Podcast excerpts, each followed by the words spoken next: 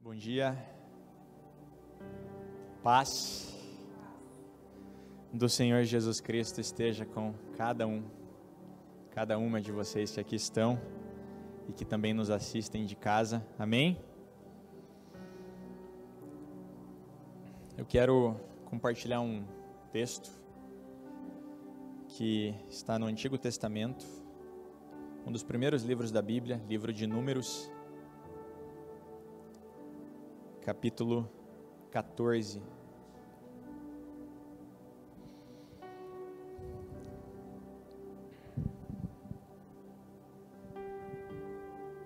Livro de Números, quarto livro da Bíblia, capítulo 14, a partir do versículo 4.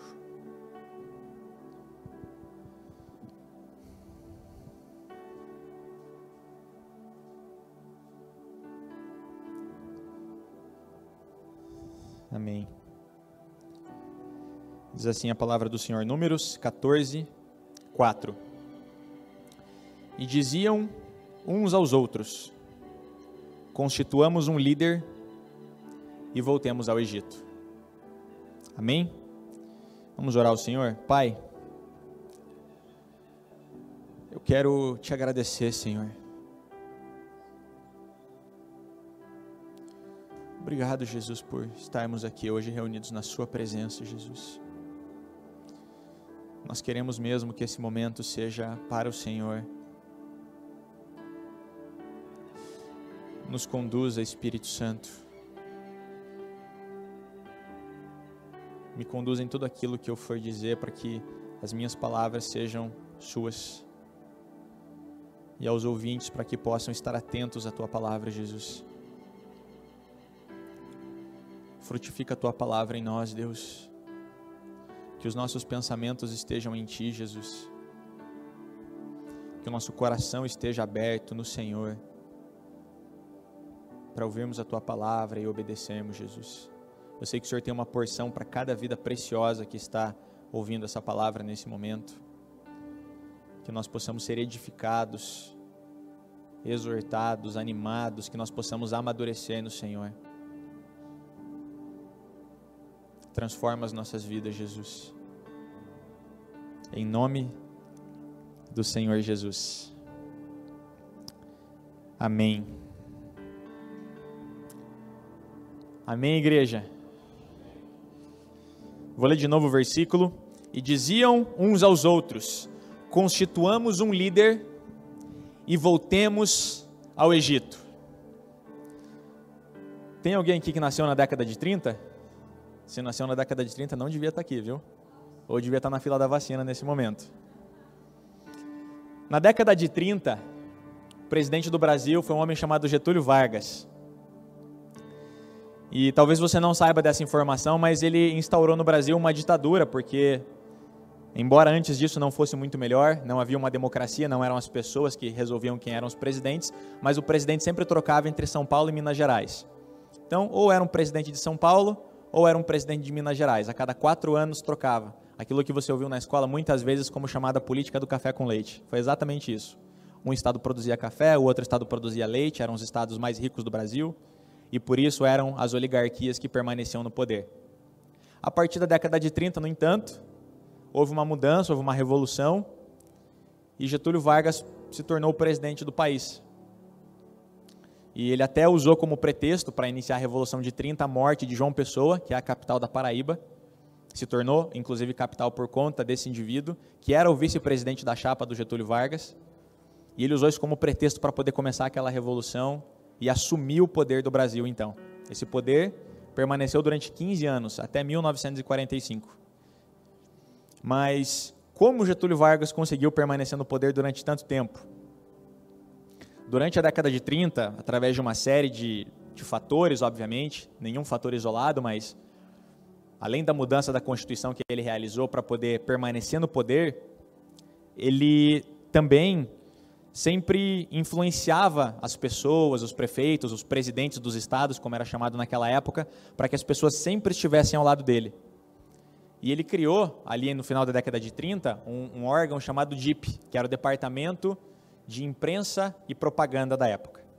E através do DIP, ele, através, através da propaganda e da imprensa, ele influenciava o Brasil e o povo brasileiro a sempre permanecer ao lado da sua presidência. Então, através de muita propaganda, da imprensa, de uma influência muito forte que esse órgão constituía, ele conseguiu permanecer no poder por muito tempo.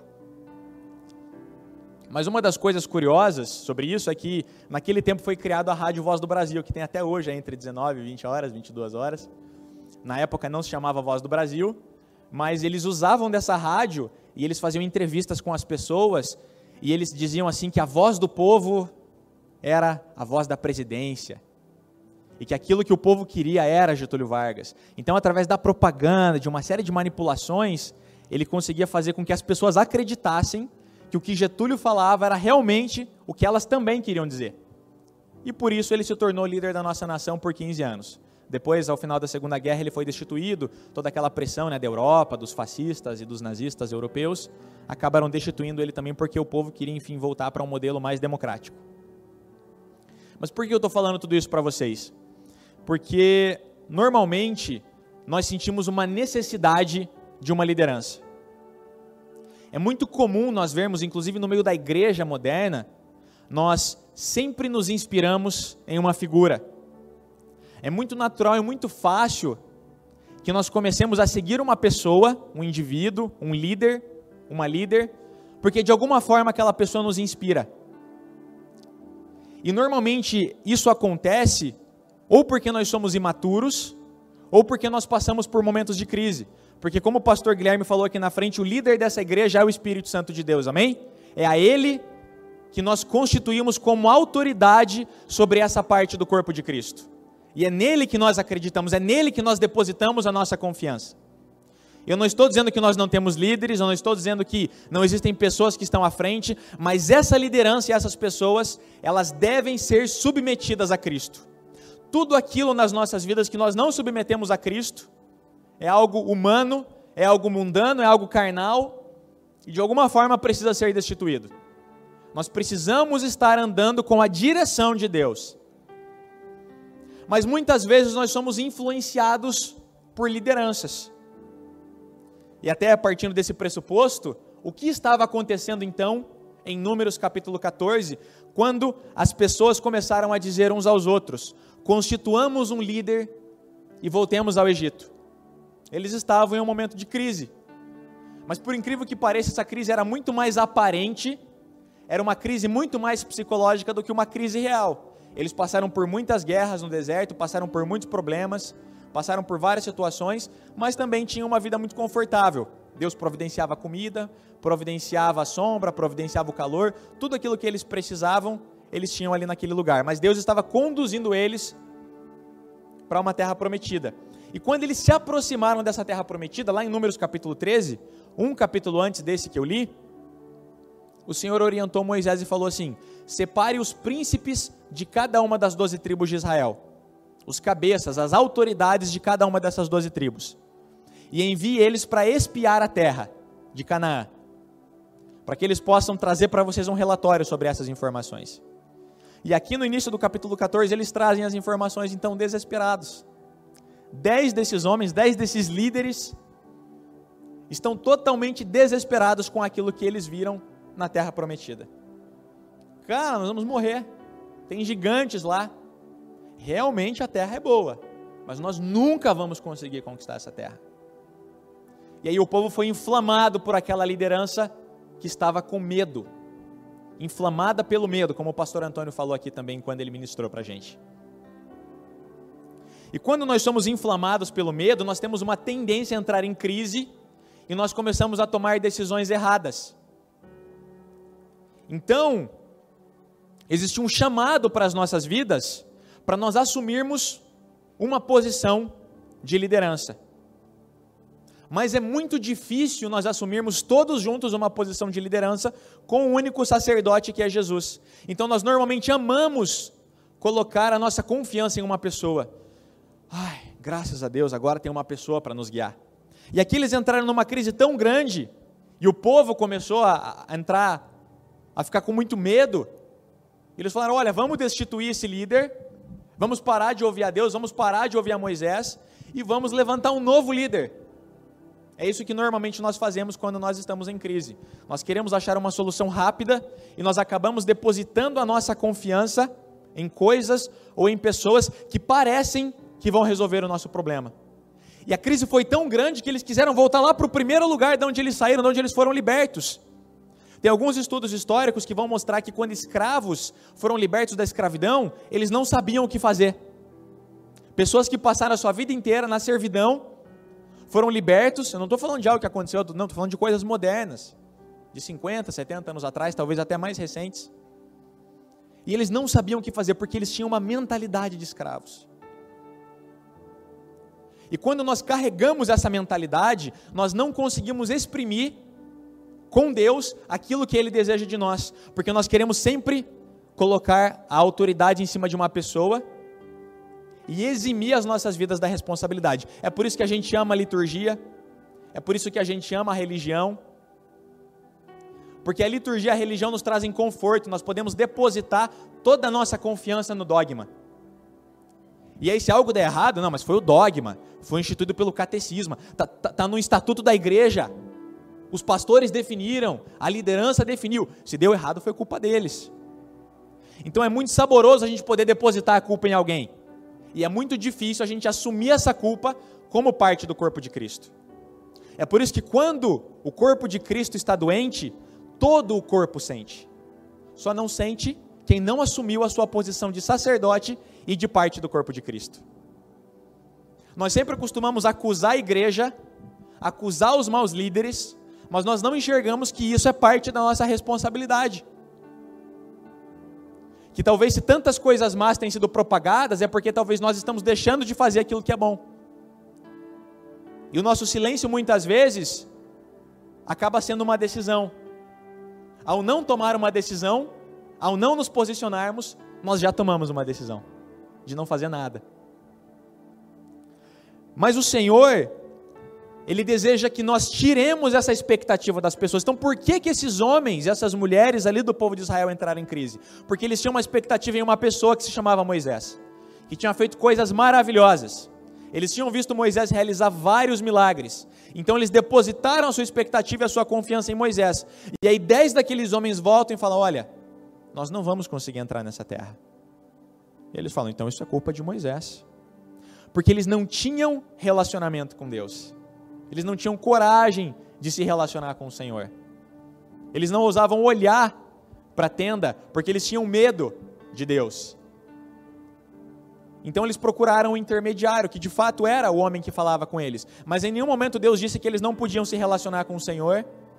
Em nenhum momento a oração foi proibida, em nenhum momento aquelas pessoas não pudessem buscar o Senhor, mas pela sua falta de busca individual, elas foram conduzidas a depositar toda a sua confiança em Moisés. E quando Moisés parecia ter falhado, veja, Moisés não falhou, foi o próprio Deus que mandou levar os doze espias lá. E por que Deus fez isso? Porque Deus ele não nos tenta, como o, o, o pastor Franklin falou aqui, mas ele nos prova. Ele prova os nossos corações para que nós possamos amadurecer. E tudo que vem sendo falado aqui é muito propício, que eu quero fazer uma pergunta para nós, se nós não estamos entrando em um, em um momento de muito conforto nas nossas vidas. É muito confortável.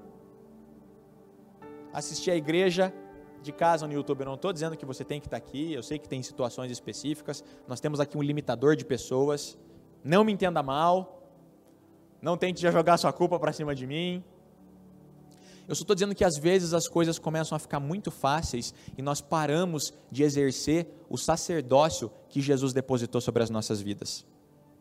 Porque nós depositamos a nossa confiança em uma liderança e nós queremos que essa liderança faça as coisas por nós.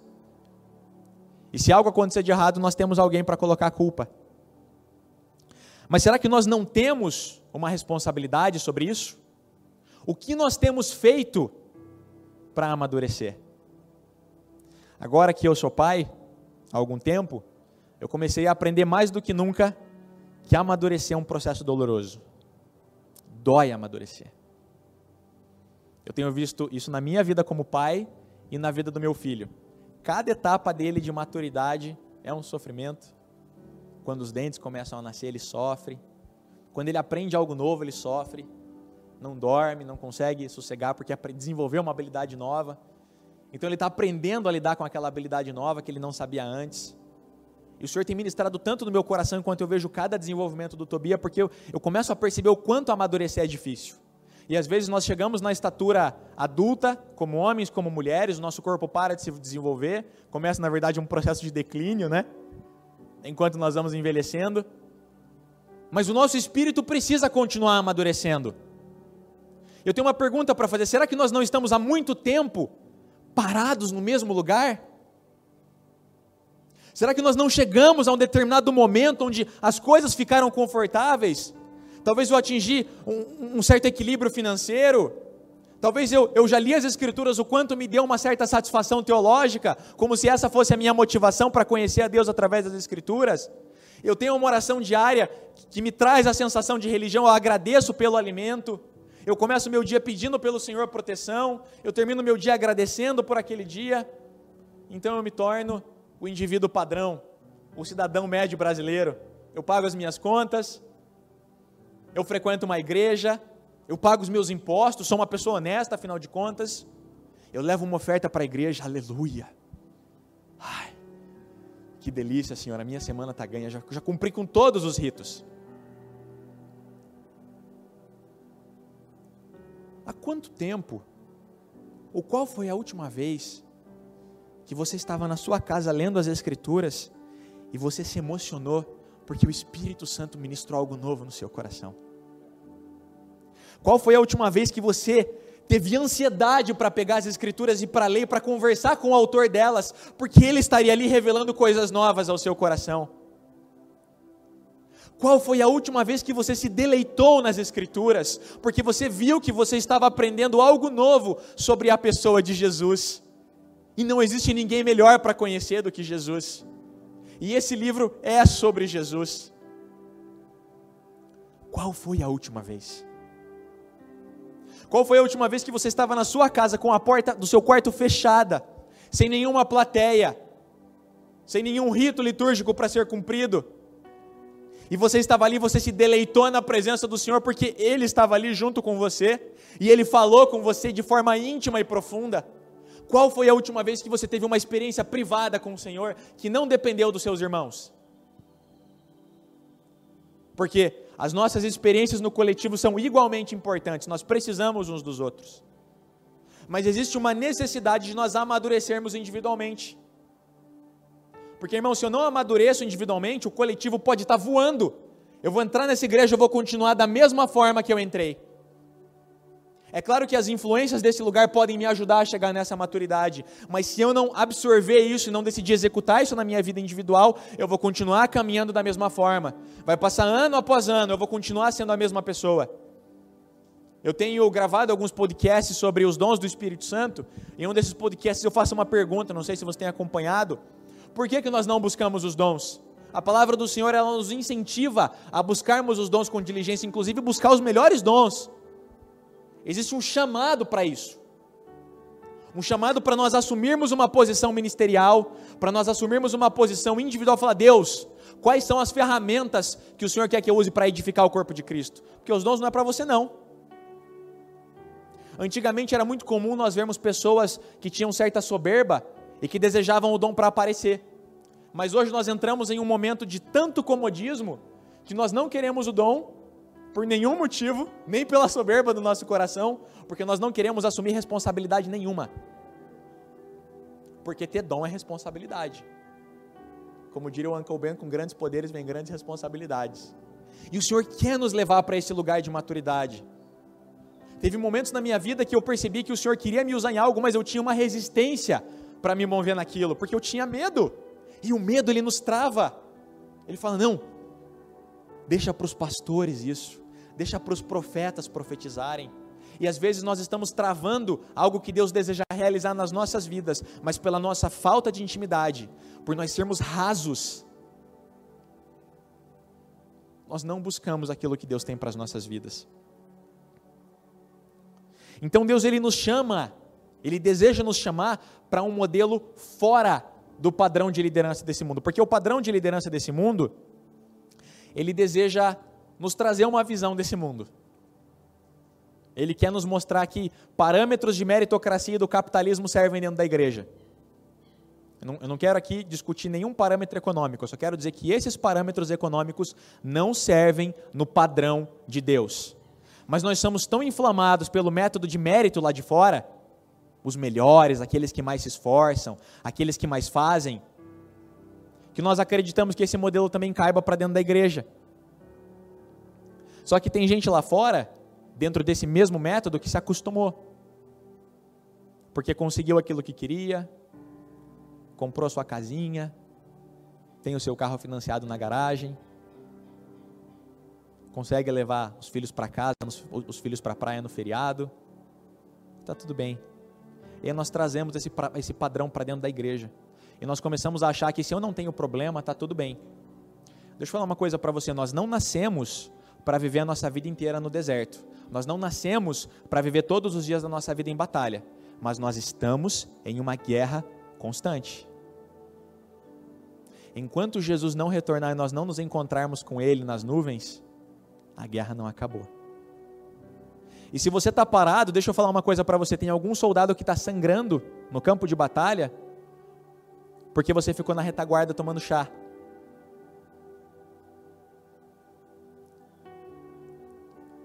O próprio Jesus nos advertiu sobre isso. A seara é grande, mas são poucos os trabalhadores. Agora, o porquê que nós não buscamos isso, afinal de contas?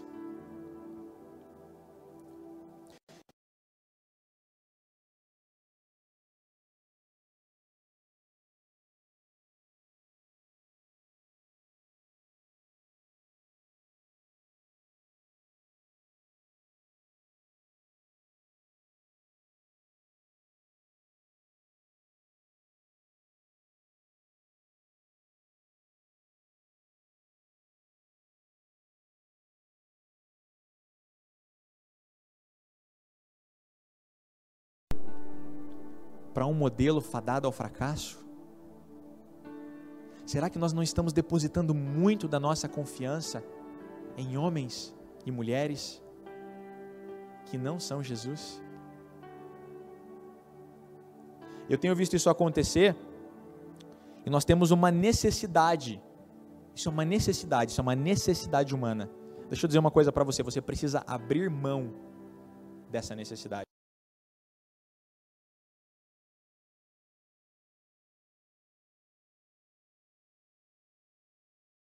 Em pessoas que nós acreditamos que de alguma maneira podem solucionar os nossos problemas. E nós compramos briga de pessoas que nós nem conhecemos, de pessoas que nós nem andamos. Você quer comprar uma briga? Compre uma briga no mundo espiritual, dobra o teu joelho e ore. Porque comprar brigas públicas, nós voltamos lá para o tempo de Jesus, onde haviam as mesmas subdivisões religiosas e nós nos tornamos zelotes. Eu já falei sobre isso aqui outras vezes, vocês sabem quem são os zelotes. Os zelotes eram um grupo de judeus, um grupo religioso, mas eles eram um grupo religioso político. Porque vocês bem sabem que quando Jesus nasceu, viveu e morreu, o povo de Israel era governado pelo Império Romano. E eles não gostavam disso, porque eles tinham que pagar impostos para o Império Romano, eles tinham que prestar contas para um outro governo, e era uma nação que outrora tinha o seu próprio rei, tinha as suas próprias leis, não precisavam prestar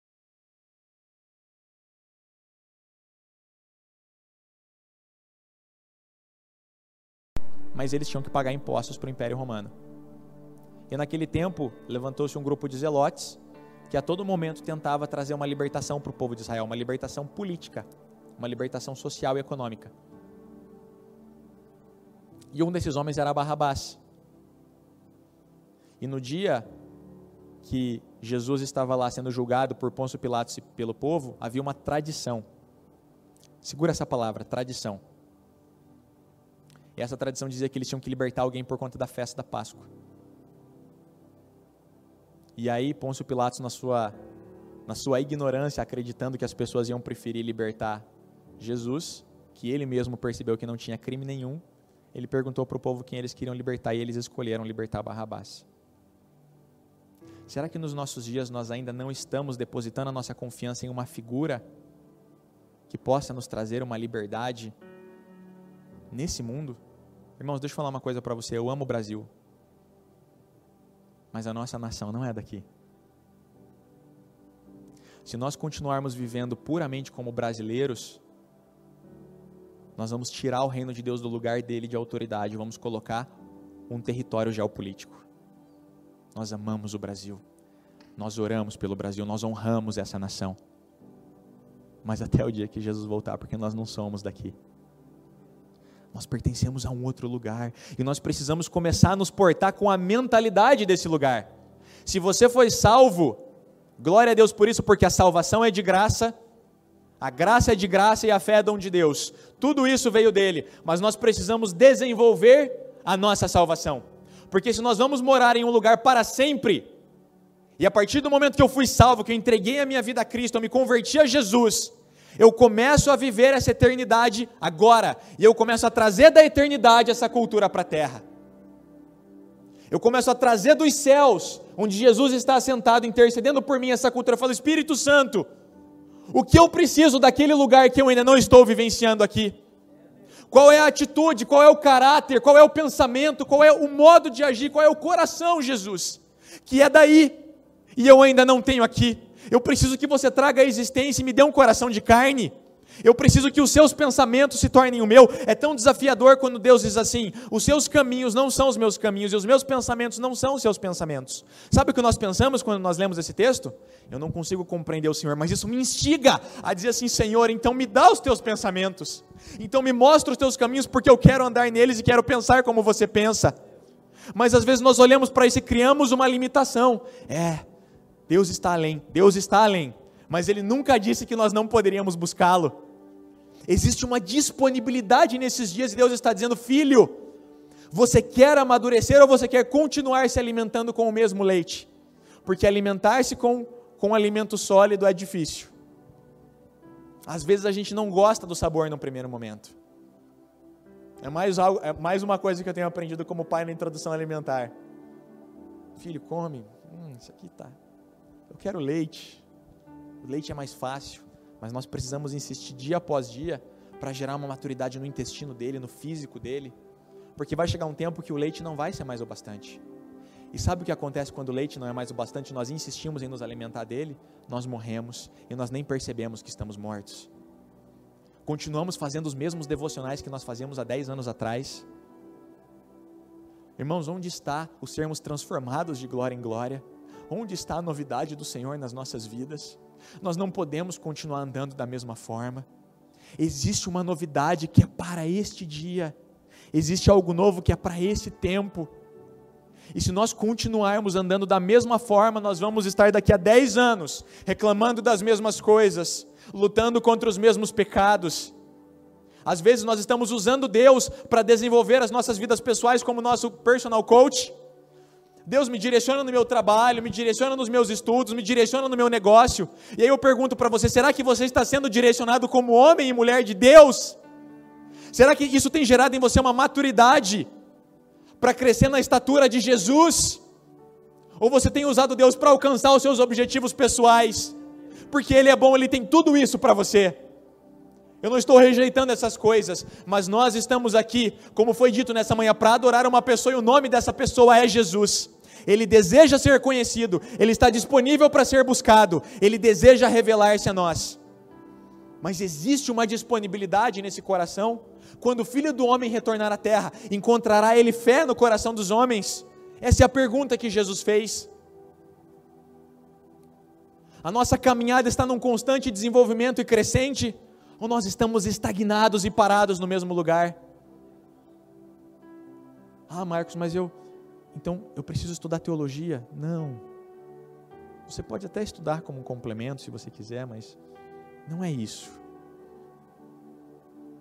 Irmãos, tudo aquilo que Jesus pregou na caminhada dele não tinha nada de teológico, tinha de revelação, tinha de cumprimento de profecia, tinha de caráter, tinha de vida com Deus, tinha de intimidade com o Pai dele, tinha de uma vida profunda. E quando Jesus passava por um lugar, ele transformava as pessoas não por causa do conhecimento, porque ele é a personificação do próprio conhecimento. Todos os conhecimentos de Deus estão escondidos em Jesus. Ele podia chegar diante de uma multidão e trazer revelações profundas. Ele podia dizer: o grego não é nada, a filosofia dos gregos não vale nada mediante o que eu tenho para ministrar para vocês. Mas ele não precisava de comparativos, porque Jesus se destacava por ser quem ele era. Todo o encargo que Jesus carregava enquanto Filho de Deus foi manifesto na pessoa dele. Quando ele olhava para as pessoas, havia uma diferença no olhar. Será que nós estamos carregando esse encargo? As pessoas estão vendo algo diferente nas nossas vidas? Agora que as máscaras ofuscaram um pouco mais a nossa beleza e o nosso sorriso, hã? Será que a graça de Deus pode transcender essa máscara? Será que aquilo que habita em você pode transcender a limitação de lugares e de pessoas? Deixa eu perguntar uma coisa para você: quantas pessoas você está influenciando nesses dias? Quantas pessoas você tem falado sobre Cristo nesses dias? Quantas pessoas você tem dobrado o seu joelho e se dedicado porque você tem olhado para uma vida e o Senhor tem ministrado ao seu coração que você pode levar essa pessoa para Jesus? Porque se a resposta for ninguém, ninguém que você esteja orando, ninguém que você esteja ministrando, ninguém que você esteja falando, ninguém que você esteja influenciando, tem algo errado com o evangelho que nós estamos vivendo. Eu não gosto da perspectiva que nos incentivava antigamente. Tragam almas para Jesus para que você tenha um pedrinhas na sua coroa na eternidade. Se nós estamos olhando para um, para um prêmio na eternidade, o nosso coração também está errado. Não é sobre isso. Não é sobre quantidade, não. Não é sobre nada disso. Mas é sobre um coração que está disponível para amar as pessoas um coração que está aberto para olhar para as pessoas miseráveis, irmãos, que não têm nada, e não é só nada de alimento, é nada de nada. Pessoas com casamentos devastados e destruídos, sem uma saída. E aí você vai dizer assim para mim, Marcos, mas eu não fui chamado para ser líder, então eu gostaria de ler alguns textos para você. Vocês não sabem que os santos hão de julgar o mundo? Quem são os santos? Nós, não santificados pela nossa própria qualidade, mas porque Jesus nos santificou. Se vocês hão de julgar o mundo, acaso não são capazes de julgar as causas de menor importância? Vocês não sabem que haveremos de julgar os anjos? Paulo está escrevendo essa carta para os coríntios, que era uma igreja imatura, porque eles ainda não tinham esse entendimento.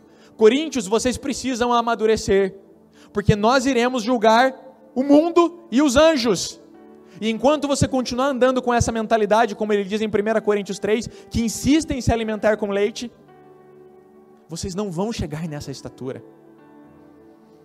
Quanto mais as coisas desta vida. 1 Coríntios capítulo 3, versículo 2 e 3.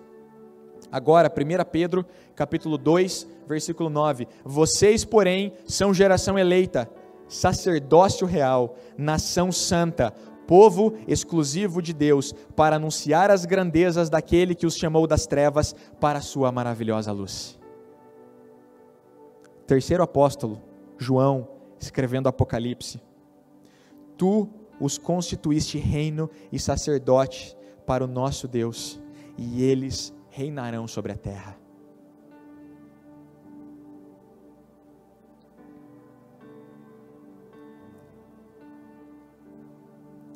Por que então, se esses textos dizem claramente que nós somos sacerdotes, que nós seremos colocados em posições de juízes pela graça e pelo amor de Jesus Cristo, que nós seremos colocados em posições de autoridade, por que então nós não fazemos isso? Eu queria falar um pouco sobre essa linha de influência. Ah, vou usufruir da história do pastor Tiago, que não está aqui hoje, mas deve estar tá assistindo a gente em casa. Pastor Tiago, com licença. Você que é meu amigo, sei que tenho liberdade para falar sobre isso. Ele já contou isso aqui. Há 15 anos atrás, aproximadamente, eu não tenho ideia exata, o pastor Tiago estava num seminário para aprender sobre as escrituras, para se tornar um líder, enfim, um pastor. E lá nesse seminário eles também aprendiam a ministrar a palavra. E como ele já contou aqui algumas vezes, ele não tinha essa capacidade. Ele não conseguia ministrar a palavra. Não. A primeira vez que ele ministrou, ele falou poucas palavras e, e desceu do púlpito, foi chorar, o Senhor foi consolar ele e tal. E ele pensou em desistir naquele momento. E uma vez ele contou para mim que quando ele pensou em desistir, ele ia largar o seminário, ele conversou com o pastor Michel, que hoje está lá em Portugal, esposo da Carla. E o pastor Michel motivou ele. O pastor Michel estava lá no lugar certo, na hora certa, para ajudar o Tiago a se submeter de novo à autoridade de Jesus. Não, Tiago, o Senhor vai te capacitar. Você vai conseguir. O Senhor vai te usar, Ele vai colocar em você a autoridade e a capacidade necessária. E graças à autoridade que havia na vida do pastor Michel naquele momento em Jesus, ele ministrou sobre a vida do pastor Tiago, e o pastor Tiago é o pastor que nós conhecemos hoje. Havia uma pessoa ao lado dele para que ele não desistisse. Havia um relacionamento horizontal para dizer para ele: não, cara, eu acredito que o Senhor vai te capacitar. Poucos anos depois eu conheci o pastor Tiago, há 12 anos atrás. Nós estávamos no horário de almoço, sentados numa caixa de papelão aberta, atrás de um supermercado que nós trabalhávamos. E o pastor Tiago começou a contar para mim o testemunho dele, a experiência de vida dele. Eu tinha aceitado Jesus fazia uns dois ou três meses, nem era batizado. E, e o pastor Tiago começou a contar as experiências dele como ministro da palavra. Enquanto ele contava as experiências dele, aquilo foi queimando no meu coração, queimando, queimando no meu coração. E ele olhou para mim e falou assim: Hoje o Senhor tem me usado para ministrar a palavra, mas amanhã ele pode usar você. Eu falei assim: Eu não, eu, eu não, não, para isso aí não. E aí eu comecei a caminhar junto com o Tiago, e passados alguns anos, eu tinha uma folga na semana, eu trabalhava todos os dias, sábados e domingos, eu tinha uma folga na semana. Toda quinta-feira eu ia na casa do pastor Tiago, ele era casado, recém-casado com a pastora Karina. Eu casei um ano depois dele. Eu era namorado da Isabela, éramos noivos, e aí eu ia na casa dele toda quinta-feira à noite, porque os cultos da igreja que a gente ia não, sabe? Tava muito no leite, tava muito no leite. E a gente falou, vamos ficar em casa orando, e a gente orava, os dois, pense, hoje o Thiago tá bom, mas na época, os dois tocando violão, cantando aquela coisa horrorosa, o céu descia naquela sala de estar do pastor Tiago. A gente era profundamente ministrado pelo Senhor. Profundamente ministrado tempos muito preciosos que ajudaram a construir as pessoas que nós somos hoje. E numa certa quinta-feira ele falou assim: Vamos num grupo familiar na casa de um amigo meu? 2011. Eu falei: Vamos. Mas nós somos na casa desses dois indivíduos aqui, ó. Eu lembro até hoje a pregação do pastor Guilherme naquele dia. Ele pregou sobre a diferença de coisas que têm o poder de Deus e coisas que não têm o poder de Deus.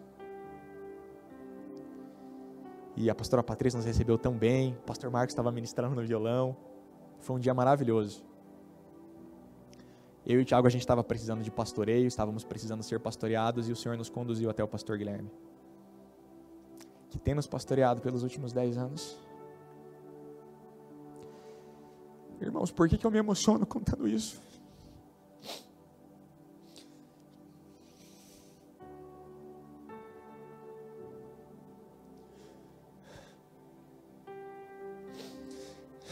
porque eu agradeço a Jesus, porque tiveram pessoas que olharam para mim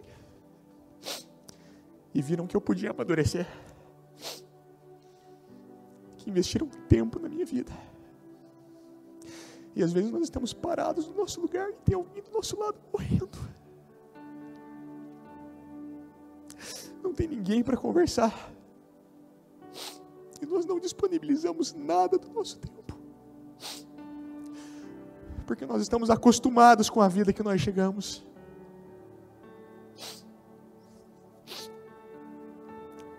Alguns anos mais tarde eu entrei trabalhar no meu atual emprego, eu conheci um rapaz chamado Gabriel, que não está aqui hoje. E através da nossa amizade, o Gabriel e a Thaís, a noiva dele, foram conduzidos a Jesus. E no dia do batismo deles eu não estava aqui. Fiquei muito triste.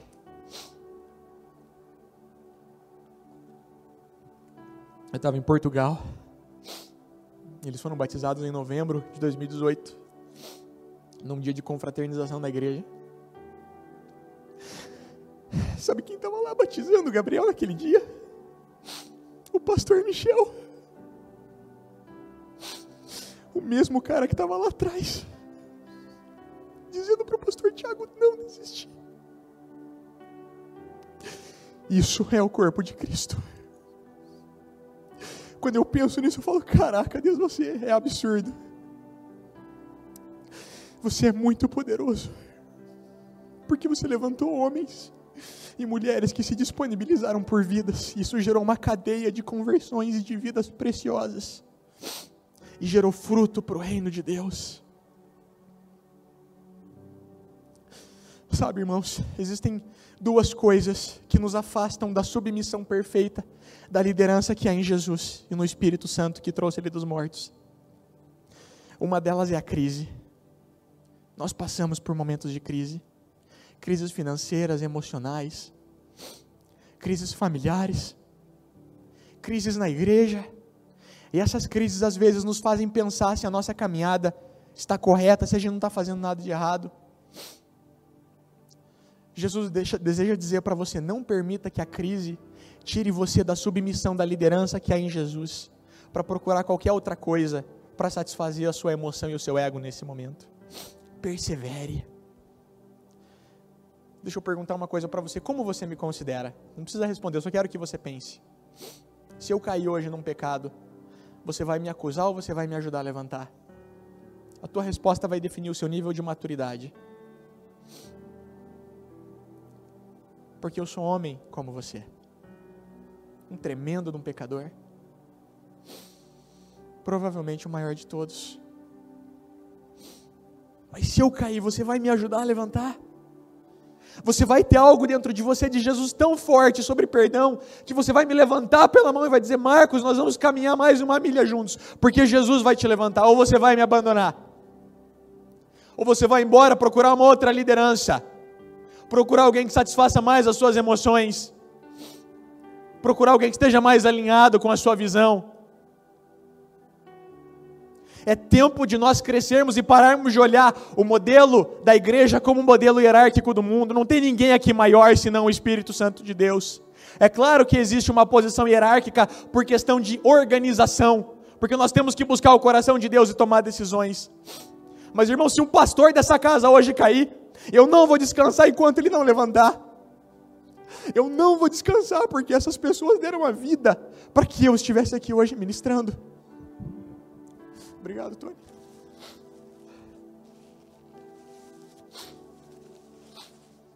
E nós às vezes nos recolhemos na nossa insignificante teologia, nos nossos achismos e sofismas mentais e criamos uma igreja fraca. Por quê? Porque nós somos fracos, porque nós não temos relacionamento com Jesus porque vivemos uma vida de oração de qualquer jeito, nós não temos devoção por Jesus. Enquanto os católicos estão disponíveis a sangrar os seus joelhos em um caminho Aparecida do Norte para cumprir uma promessa, nós não conseguimos passar cinco minutos na presença de Jesus.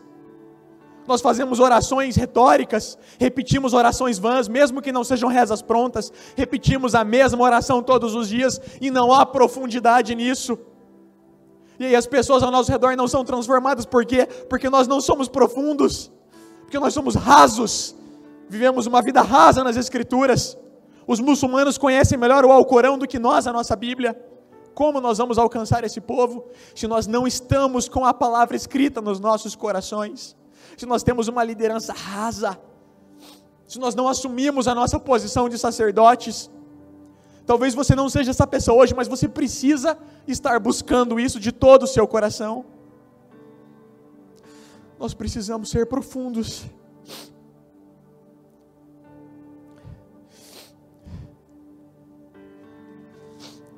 A segunda coisa que nos impede de amadurecer então é a zona de conforto. É esse lugar tão maravilhoso que tem uma poltrona confortável para sentar com uma conta bancária confortável, investimentos variados e sólidos, uma profissão ganha, uma família saudável. Irmãos, levante dessa poltrona e se ajoelha na frente dela. Porque nós precisamos buscar mais o Senhor do que nunca. Nós estamos bem, graças a Deus, porque o Senhor tem nos guardado mas a cada dia centenas de pessoas no nosso país estão morrendo vítimas da pandemia. E esse é apenas um dos problemas que começou a demonstrar, tornou evidente todos os outros problemas que a nossa sociedade tem carregado, casamentos terminando dia após dia, outras doenças, outros problemas, países em crises econômicas, ditaduras, pessoas com sede de poder, manifestando o seu caráter real por causa de coisas dessa vida. Eu gosto muito da frase que diz: Me diga o que ocupa o seu pensamento, e eu vou dizer quem é o seu Deus. Levante-se dessa poltrona, por favor. Se você está bem, eu quero te convidar de novo à angústia dos sofrimentos de Jesus, a caminhar de novo com Ele até o Calvário, a carregar um pouco da cruz dele. Não seja um movimentador político cristão, porque ao passo que o povo escolheu Barrabás para libertá-lo porque acreditava que um dos zelotes podiam trazer uma libertação econômica para Israel dos romanos, Jesus chamou um zelote chamado Simão, não Simão Pedro, outro Simão, o zelote